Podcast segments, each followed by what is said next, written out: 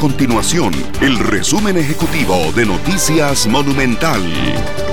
Hola, mi nombre es Fernando Muñoz y estas son las informaciones más importantes del día en Noticias Monumental. El Ministerio de Salud confirmó 16.800 casos de COVID-19 en Costa Rica hasta este miércoles. La cifra representa un aumento de 456 contagios nuevos en las últimas 24 horas.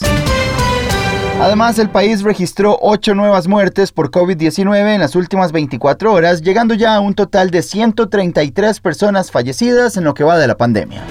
Estas y otras informaciones las puede encontrar en nuestro sitio web www.monumental.co.cr. Nuestro compromiso es mantener a Costa Rica informada.